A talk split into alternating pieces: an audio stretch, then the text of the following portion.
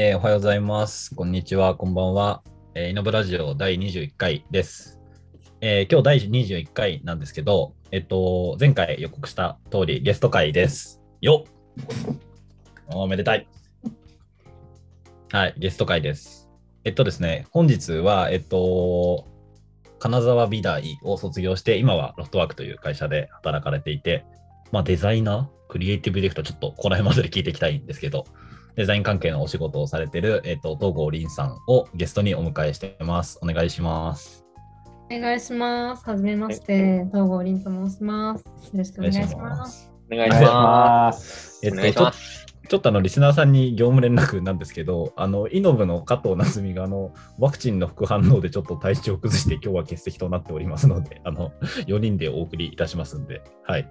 あの全然話に出てこないなと思っても、イノブを脱退したわけではないので、はい。あの把握いただけると嬉しいです。メンバーチェンジが起こるか起こらないちょのか。っとうちの加藤がそうですね。はい。あの今日のそうですね、リンさんの応答次第であの加藤が抜けて、あの統合インの可能性もありますね。全然受けてませんね。ちょっと滑り出しが 全然受けてませんけど。突っ込みづらい、突っ込みづらい。全然受けてませんけど。はい、はい。大型、大型トレードが。大型トレード。なるほど。それは。はい。っていう、あの、なので、今日 4, 4名でお送りしていきたいなと思います。お願いしお願いしまますお願いします。えっと、ちょっとリンさんに自己紹介してもらう前に、などうどういう出会いなんでしたっけ、イノブとリンさんは。ああ、どういう出会いなんでしたっけ？一番最初に会ったのは、浩平くん。す。そうですすよね。えーでもその相方、その相方って、マッチングアプリ。え違う違う。あ、違う。それを受けるけど、それはそれで受ける。知り合いで、あ、そう、共通の友人と、あの、がいて、で、リンさんが、その時に、あのーなんか ABC、名前忘れちゃったけど、あの、自然の中から A と B と C から Z を探すみたいなワークショップを、なんですかね、できるみたいな。あ、あれだ、うんあの、留学行かれてたんですよね。留学っていうか、そう、まあ、サマすごい短いサマースクールだけど、あ、そう。あの、あれどこでしたっけ？そのサマースクール、有名な。バウハウス。あ、そうだ。バウハウス、リンさんがバウハウスのサマースクール行かれてて、で、帰ってきたぐらいので、えっと、まあ、そこでやってたワークショップを、なんかちょっと、とも、うちうちでやってくれるっていうことで、あの、そこで初めて会いましたね。あのあ冬の上、えそっえ、か。違ったっけ？冬の上の公園違った？あ、その前いやったっけ？そうだと思う。それが最初で、その後キャンプ行ったのか。そうですね。お、なんだっけ？キャンプが先か。あ、あそれもあっキャンプた、ね。先だ。わ。キャンプ行ったキャンプ先だ。キャンプ先だ。あキャンプ謎に謎のメンバーメンバーで行って、そうだ、そうだ。何だで最初、最初そう、だから僕とジョーとリンさんで仲良くて、で、その後、たくみくんとかも入ってきてうんって感じですよね。なんか言い方良くないな、今の。匠くんとかも入ってきて。いやいやいや、そういう悪私なんで口じゃない言及されてないですからね、今。あ、ゆうくんは今日初対面でしょ。あまそうですそうなんねですね、初対面。よろしくお願いします。名前は金がね、聞いてました。はい、ああの、ま、あのリスナーさんに業務連絡なんですけど、今は加藤夏美がズームに入ってきたので、もしかしたら話すかもしれません。基本耳だけらしいです。はい、業務連絡です。こんにちは。はい、えそうか、そんな感じの出会いか。うん。ですね。じゃあちょ、ちょっと軽く、リンさんに自己紹介というか、どういう人間かちょっと軽く話してもらってもいいですか？どういう人間か軽く。ははいい、わ、かりました。僕がちょっと。と、僕がちょっと愛の手入れていきます。あ、ぜひ。いらない、いいらないるかないるかな？あの、まずリンさんは金沢美大あ出身愛の手じゃない、愛なんですけどの手じゃない、それは。なんですけど、その時、かなりたくさんの活動をされていて、賞とかも取ってると思うんですけど、ち。ょっとその説明してもらってもいいですか？説明とか紹ょっとちょっと介ちょっとちょっと強いわ、愛の手が。愛の愛の手じゃないじゃん、もうだって。インタビューでしたね。うん失礼しました。無視してくれても。行きましょう。えっと、出身が石川県の金沢市出身です。はい。で、えっと、金沢美術工芸大学っていう石川県にある超弱小美大に通ってました。そんなことないですよ。本当に全校生徒600人とかのめちゃくちゃ弱小美大でデザインを勉強してて、その時は空間デザインを勉強してました。そう。で、まあ建築っていうほどすごいゴリゴリではなくて、どちらかというとインテリアとか、なんか内装とか、インテリアファニチャーぐらいの、なんか、インテリアプロダクトとかが近いような領域で、えーデザインを勉強してました。でもなんかそうですねなんか私はすごい単純になんか空間を作るっていうよりかはなんか場作りみたいな方が結構得意なんか途中からすごい興味を持ち出してでそうですねでなんか結構後半の方はなんかどういう場所を作るかみたいなところからなんかサービスデザインとかに結構こう興味を持って 持ち始めてえっ、と、なんかデザインを勉強してたっていう感じですね。でさっきなんか浩平君が言ってくれた、なんか活動、学生の時の活動で言うと、なんか石川県ってすごいお酒造りが盛んな土地なんですよ。うんうん。で、なんかその、そこでこう、日本酒の酒蔵さんと、あとその酒米を作っている農家と学生が連携して、こう新しい学生が飲みたいと思えるような日本酒を作るみたいなうんプロジェクトをやっててでそれはめっちゃ面白くてこう春にあの田植えをしに行って農家のところに田植えをしに行ってで夏とかそこのこう面倒を見に行ったりとか、まあ、ずっとは行けないけどこうたまに朝行ってこう様子見て帰ってきてから学校行くみたいなとかをやってたりえーすげえとか、そうめっちゃ面白かったんですよ。でなんか秋にその稲刈りをしてでその買った稲を酒蔵に持ってってその米でこうお米を仕込むみたいなお酒を仕込んで仕込むみたいなプロジェクトやっててでそうですね。でなんかそのラベルデザインは美大生がやったりとかしていて、まあ、結構そのいろんな大学が参加してやってるプロジェクトだったんだけど、まあ、それの代表をしていてうん。こうで最後こう広め会っていう、まあ、選手完成披露会みたいなのをやるところまでこう数年でやるっていうプロジェクトを、まあ、立ち上げからこう関わってたりとかしてました。えー、それはあれですか？最後はやっぱそのお酒のプロジェクトだけど学生の未成年飲酒が発覚して、まあ、団体としては崩壊したみたいなそういう感じでやってますか？してないしてない。あしてない。してないですけど。み未成年が飲もうとしたら、その前にリンさんが全部飲み終わってたから、もう未成年が飲む用の日本酒残ってなかったっていうオチですね、あー。これは。どういう状あてかてかそうりあのリンさんってお笑いめっちゃ好きなんですよあそうお笑い好き。そうそうそう。でお笑いの話は後でしたいな。好 きあそう好きなの。お笑い好きなの。はい。そうそうそう。霜降り明星好きですよね。霜降り明星そうそう。なんかお笑い好きで霜降り明星好きですってちょっとなんかあれですね。ななんですか？あれって。いやいやいやいや。そんなそんなことないですよ。するかもしれないけど。いやいやいや。そう。そうなんですよあ、でも、いやすいません竹見さんのお笑い会は聞いてないや。ああのあれは大丈夫です聞かなくてあれ聞かなくていいやつなんであれあれやばい一番、一番やばい回なので。で、カナビで、カナビを卒業されて、就職されたんですよね。そうです。カナビを卒業して、最初は結局そのサービスデザイン職をやっていて、その時はこう総合電機メーカーでサービスデザイナーとかビジネスデザイナーみたいな仕事をしてました。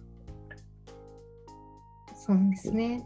まあでも結構そこはすごい、まあ面白かったんですけど、あの、すごいレガシーなところがたくさんあって、まあそれを見に行ったみたいなところもあるんですけど、うんう。ん。うん、こう数万人の組織をマネージするにはこれだけのルールが必要なのかみたいなのがすごいなるほ。ど。はい。えあります、リンさんのいいたカナビのその学部というか、どれどれくらいの人がいらいたんですか？カナビの学部はデザインが60人ですね。めっちゃ少ないっすね。すごいね。でもみんな知ってるっていう感じなんですか？もう多分みんな知ってますうんし、1個上、2個上ぐらいまではみんな知ってます。あ、1個上、えー2個上と2個下ぐらいまでは多分、まあそれはちょっと持ったけど、でも結構な範囲でわかるすごいやっねぱ、なんかコミュニティが強そう。うんうんうんうえん。なんか、あれ、カナビでしたっけ？なんか全員変なあだ名つけるみたいな。あ、そうです、そうです。そうですよね。よくご存知で。僕前、リンさんとちょっと一緒に、そのロフトワークで仕事してた時に、なんか、リンさんの大学の後輩かなんかに、リンさんがあって、すごい変なあだ名で呼び合ってたんで、どういうことですか？みたいな。え、ちなみにリンさんはどういうあだ名だったんですか？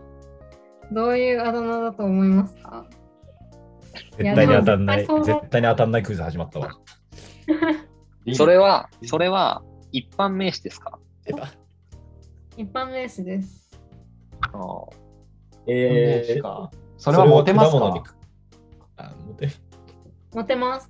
モテるけどあんま持ちたくない。持ちモたくない。テるけど持ちたくない。アキネータークイズ始まってんだよな。それは絶対絶対わかんない。時間の無駄になっちゃう。あこれでもあのすごい長引いてもやっぱりプロプロ編集者があたかも 2発目で当てたかのような編集を見せるんで。不自然じゃん確か。に確かに。そんなそんなんね。いや、アキネータークイズをひたすらやるラジオ会やりてえな。クソつまんないかもしれないけど。いや、面白いと思う、面白いと思う。ね。じゃあ、正解は何ですか？ちなみに。正解はよだれです。ええー、マジで。モテなくないですかよだれ。えー？どうやって持つのよだれ。よだれそれ、それって、ちなみにその、そのあだ名は、どうや、どういう仕組みで決まるんですか？そのあだ名は結構千と千尋みたいな形で、こう、最初の入学後1週間に、一一番最初が4年生と1年生が一緒にやる課題なんですよ。ええー、すごい面白いね。カリキュララムとしてってことカリキュラム強っ。そう、スタートデザインっていう課題で、こすごい。そう4年の力量をこう見せつける、見 せつけるっていうか、うそういうえそういうやつだあ。いや、でもいいしく、いいカリキュラムだね、うんうんうんもう学校として。うんおもろの最終ゴールが最初に見分かるっていう感じなんです。うんうん、そうそうそう。で、結構1年生のアイディアをいなんか一緒に実現してあげるみたいな、めちゃくちゃいい学校や。や。めっちゃいい学校、おすすめで。そこであだ名がつくんですか？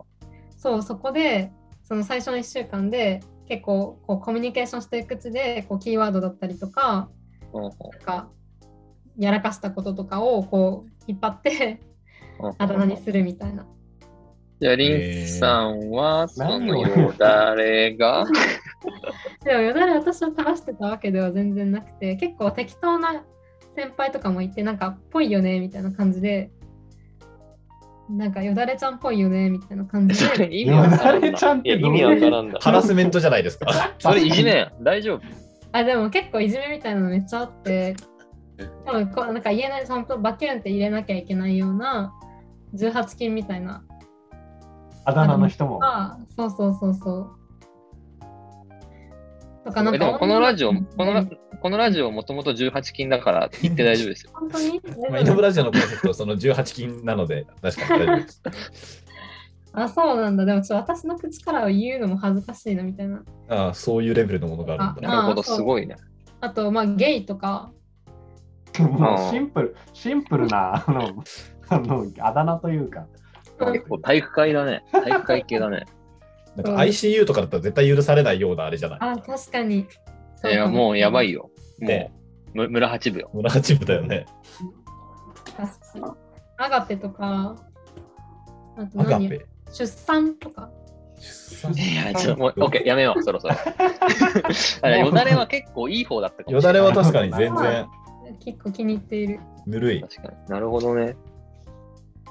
え、その、うん。あそのあだ名は、上上の人のあだ名も、例えば、なんあだ名さん付けなんですか？それとも普通にもうあだ名で呼び合ういや、さんあだ名にさん付けで、ゲイさんとか、いいさん。なるほどね。そこはさん付けなんだ。え、出産さんの場合、出産の場合は出産さんですか？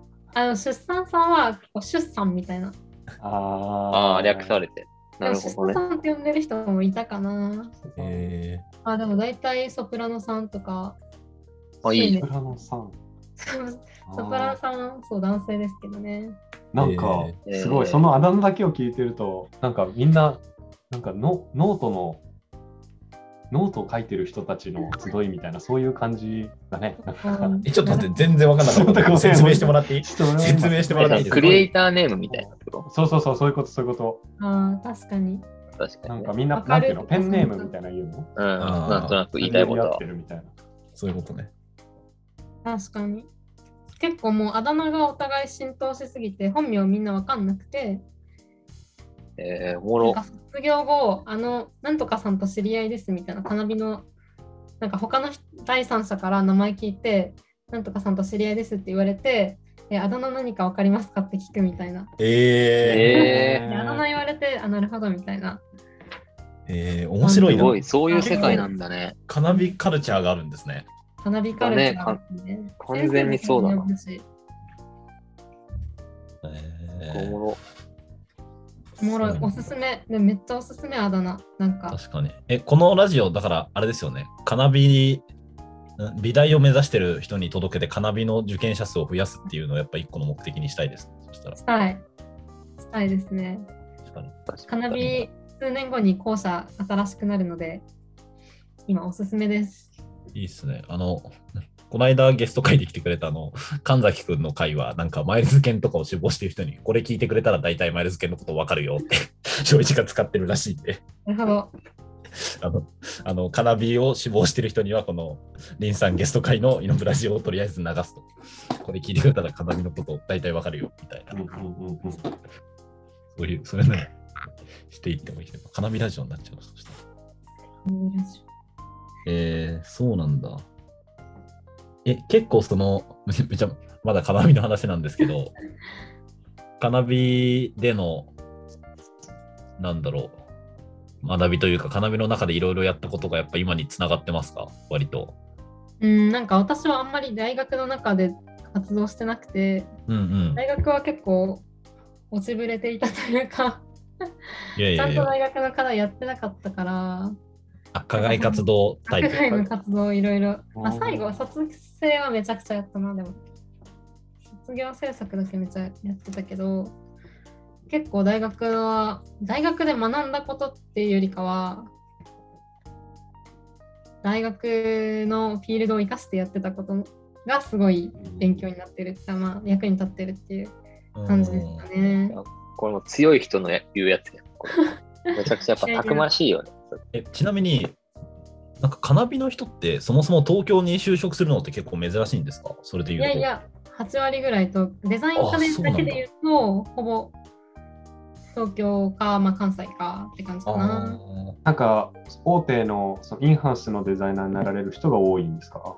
そうですね。そう、なんか結構、就職は強くて、先生たちもそういうところから来てる人が多いので、うーん。の人が多いですね。そもそも金沢出身の人い1割ぐらいしかいないので、金見に。カナビに？あ、もともと。大学来るために金沢来てる人が多い。あじゃあ、リンさんとか超珍しいってことですね。うん、結構レアだった。へえ。金沢。そっか。へえ。なんかあの、か金沢に、あ、僕なんか最近ちょっと学生向けシェアハウス事業をちょっとかしたいなと思ってて、いろいろ調べてるんですよ。で、あれですよ、金沢に美大美大のほんと近くにあの芸芸宿？芸宿っていうんですかね。芸宿ですか？あありますね。あそこ面白いなと思ってるんですけどいいよ、え、りりんさんはで出入りしてた人ですか？いや、たまにぐらいだね。仲のいい先輩がそこにいて、はいはい。そうそこ、たまに行ってたけど、展示とかやってたら、あそこは結構ファインの人が多くて、うん。出入りして、ファインっていうのは、あのはい。ファインアート。そう、デザインとファインのこう対になりというか、その純粋な彫刻とかってことですか？絵画とか。あ、なるほど。そうそうそうそう。なんかその美大のすぐ横のなんか古いアパートみたいなのが、その花火製のなんかそのファインアートの人たちのたまたまり場じゃなくて、なんか住居兼アトリエ兼なんか集会場みたいになってて、それがうん学生たちで運営されてるみたいな、すごい素敵な場所があって、えなんかー、そうそういうのをちょっといろんな場所に作れたら面白そうだなとか思ってるんですよ。うん、本当だ。ツイッターとかもあるんですね。今見つけた。えーうん本当だ。芸宿。軽縮いいよね。えすいません。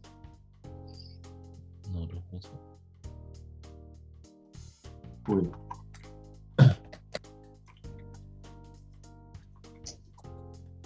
なんか、すごい、金沢美大の人たちは、なんかすごい、たくたくましいって言うとあれだけど、なんか自分たちでなんかやっていくみたいな意識が強いのかなっていう、なんか、ああ、いう風のをなんかちょっといろいろ、いろんなとこ見ていく中でか、勝手なイメージですけど、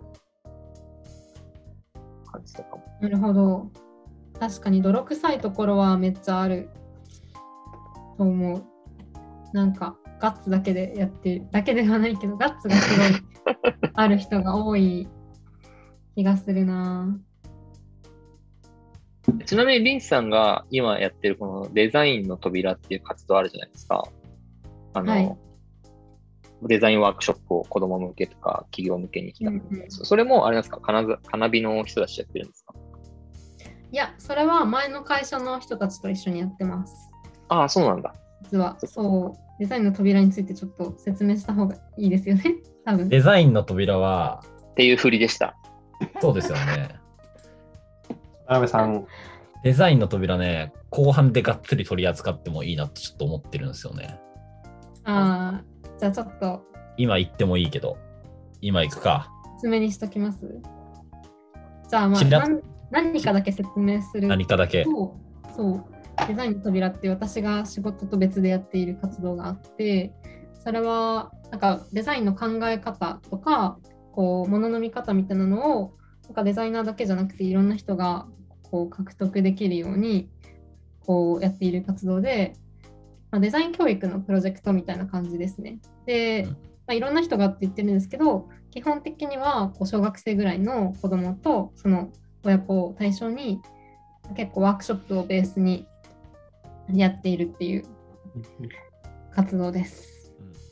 え、なんかそのデザインの扉とかを今やってるのって、そのリンさんがその大学にいた時のそのなんか卒生とか例えばその授業の中でやったこととか何かつながっていてそれになってたりするんですか？あ、でも結構あるかも。えなんか、そう何かさ自分のやりたいことをなんかプロジェクトの形で始めてみるみたいなのは、なんかそのさっき言った日本酒のプロジェクトとかですごいなんか経験、成功体験として自分の中になんか蓄積されたし、あとはなんかそう大学でそもそもこう空間デザインがなんかある程度のこうスキルとか知識を得たことよりもなんかもっと基本的なデザインの考え方なんか手で考える手で考えて心で作るとかなんかこう観察を大切にするだったりとかなんだろうまあユーザーの視点になるとかそういうもっと手前のこう考え方みたいなのが自分に身についたのがすごい良かったなと思っていてなんかそれって別にデザイナーになる人だけじゃなくてなんかみんな持っててもいいんじゃないかなみたいなところから結構来てるところが多いですね。ー、なるほど。なんか卒業制作もこう子ども向けのサービスみたいなのをあ、そうなんだ考。えてて、そう、実は。結構、あ、ちなみにどんなのだったんですか、そ卒生は。卒生は、卒生はめっちゃいいサービスなんですよ。まあ、サービスっていうか企画っていう感じだけど、はいはいなん。か子供がこう学校の図工の時間とかでこう作ってくる作品とか、まあ、作文とかあるじゃん。うんうんうん。でその作文とかこう作品をこうすごい小6ぐらいの時にちすごいちっちゃい時のからこう時系列で展示してなんかその子のこう成長とともになんか作ったものを見せるみたいなはいってはいう展覧会を開いてあげるっていう企画を展覧会なんだ、アルバムとかじゃなくて。アルバムも作るしえその空間で展覧会をつ企画するっていうー、うん。やくっていうプロジェクトというか、うん、そういう企画をやってた。えいやー、めちゃくちゃいいですね。ー、え、それいいっすね。え、実際にやったんですか？やった、そう、あ2人くらいの子を対象に実際に開いて、えいや、でもそれもう全国でや、全国でっていうか、普通になんかね、学校がのもうデフォルトとして取り入れてもいいぐらいのあ確かにね。だよね。親親も嬉しいしさ、子供もさ、自分のなんて言うんだろう、成長じゃないけどさ、変化みたいなのをさ、こう、感じれるじゃん。うん、そう。なんか、こう、か体の成長とかは、まあ、見たらわかるから、わかるけど、そのなんか思考の、なんか変化だったりとか、なんか癖だったりとか、なんか観点の移り変わりみたいなところとか、うん観点の特徴みたいなところが、そのアウトプットから見て伺えるんじゃないかなと思って、そうそうそうそう。えーなんか僕、なんとなくリンさんのなんかデザインに持ってるイメージっていうか、なんか割とこう、なんだろうな、子供というか、なんかこう、人のこう可能性を広げてあげる系のものが多いなとか、あとなんか一人でやるっていうか、なんかプロジェクト化することが結構多いよなみたいなの思ってて、なんかそこら辺のこう、リンさんのデザインのなんかポリシーというか、なんか思想みたいなのちょっと聞きたいなと思ってるんですけど、なんかありますか？大事にしてることっていうか。大事にしてること？でも欲しいものを作ることですかね。うん、大事にしてる。なるほどね。確かにまあ一人でやらないとか、結果的にそうなってるけど、まあでも確かに一人でやらないのは大事ですね。モチベーションを保つためにも。うんうんうんうんえーえ、その子供みたいなところに割とフォーカスがいってるのは別に偶然、子供にこだわりがあるとかではない、別に。そうですね。それは本当に偶然。なんかたまたまっていう感じですね。なんかデザインの扉も別に子供じゃなくてもいいっちゃいいんだけど、その早い段階から伝えたいなみたいな思いがあって、で、まあそうしたらこう必然的に子供とか子供ぐらいになっていたっていう感じですね。えなんかいつから子供なのって感じだし。あーあー、なるほどね。あそれはありますよね。確かに。え、イノブは結構みんな子供でいたい人しかいなくない？そんなことない？子供でいたいのか、子供でしかいられないのか、大人になれないという、そういう話も まあ、あの出たいところから出られない出というかたいとこから。出るんですけど、とい出られない研究室から。なるほどね学生を辞められない。えというか。でも子供でいたいですね。はい。いたいですよね。えーえ、なんかその好きなデザイナーとかこういうデザインが好きみたいなのあるんですか？ちなみにリーさん個人的に。あー好きなデザイナーは、なんかブルーノ・ムナーリが好きですね。ああね。確今かにね。みんな好きそうだな。うん。なんか結構名前出てくるよ。そうね、うんなっちゃんも好きだね。あーあと、堀内正和とか、まあデザイナーではないけど、彫刻家ゆうち正和さん。へえ。とかも結構アウトプットが。あ、堀内正和だってるか。あ、で、います。あお多分この方。存じ上げなかった。へえ。結構、なんか、幾何学的な形の、幾何学的でこうカラフルな形のはいはい使い方はい。うんうん。なんか、ちょっとゲシュタルト、ゲシュタルト崩壊というか、なんだろう、ユニーク、ユーモアのある、うん。なんか造形が多くて、ユニークで楽しい。確かに。え、何で知ったんですか、堀内さんは？これはなんか葉山芸術館で展示をやってて、その時にこれか面白楽しい心と形転換。あ、そうです、そうです。あ、これえー今たまたまはい、たまたまウェブサイト見てたら、これめっちゃ面白そう、見たかったと思った。おーあれ？葉山の美術館でゆうくんがめっちゃ前押してたとこ？あ海沿いにあるところですか？そうです、そうです。ああ、行きたいんだよね。ゆうくんすごい押してたよね。うんいいって。建築がいいっつってたけど、前。うんうんうん。え、神奈川県立近代美術館？あの別館なのかな？葉山あー葉山が多分、葉山が本館だよ。なんか、鎌倉が別館らしい。あ、そうなの？なんて書いてあるここに。え面白楽しいとクレーターはめっちゃいい。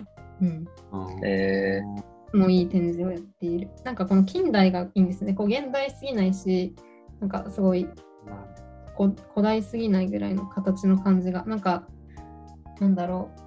こう本当にフォルムコンセプトよりなんかフォルムの面白さからアプローチしてる人たちが多いなんか年代な気がするなうん。うんえなんか作品集持ってるんで今度タイミングがあったら貸しますー、ああ、ぜひ。えー、そうなんだ。堀内正和知らなかった。えー、彫刻とかも好きなんですか？彫刻もそうだねすごいよく彫刻のにの分野にすごい詳しいって感じではないけどこの人は好きって感じかな。えー、そう。この間なんかあどうぞどうぞ。あ イサム野口も好きですね。この間展示行きました。よかった。よかったよね。いやそう。燃えれ沼公園とかめちゃくちゃいいから。うわあぜひ。行ってはいはいはいはい。ー、燃える沼公園めっちゃ行きたいんですよね。いやえそこの遊具も結構いいよすごいっすよね。やばいあれもめっちゃ好きそうですよね。でも結構近いよね、堀内正和さんとか。うーん。ゆうくん、あれゆうくんだっけ？森沼公園。行ってめっちゃいいって言ってたよね。そう行きました。もうすごいよかった。じゃあいいえもなんか今リアクションしてたけど、行ったことある行ったこと行ったことある。行ったことあるんだけど、のうん。あの、そのけんデザインとか建築見れたとかじゃなくて、俺、2月の大雪の日に行って、俺しかいなくて、でもなんか丘が、最高やん。なんか丘が山みたいな、丘みたいなとこがあって、その公園の中に。そこをめっちゃこう、雪の中一人で歩いて行った時にいろいろ考えたなっていうのを思い出したけど、ちょっとデザインとか関係ねえなと思ったから何も喋ってなかった。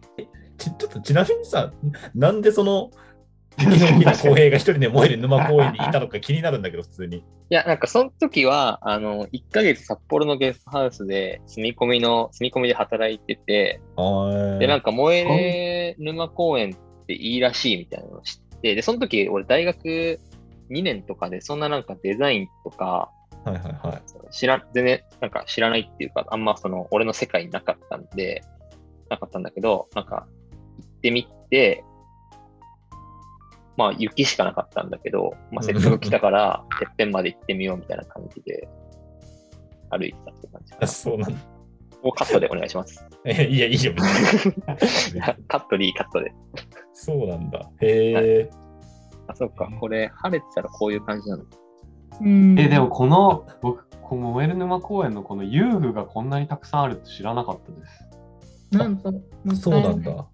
これは全然見なかった。え、ちょっと、なんか、萌え沼公園結構、僕、イノブと別でもう一回やってる、脅威っていうなんか団体の方、むさびの人がめっちゃ多いんですけど、むさびのあの柴田さんのゼミ、柴田文江さんのゼミの修学旅行、萌え沼公園行ったらしくて、めっちゃ良かったって言ってました。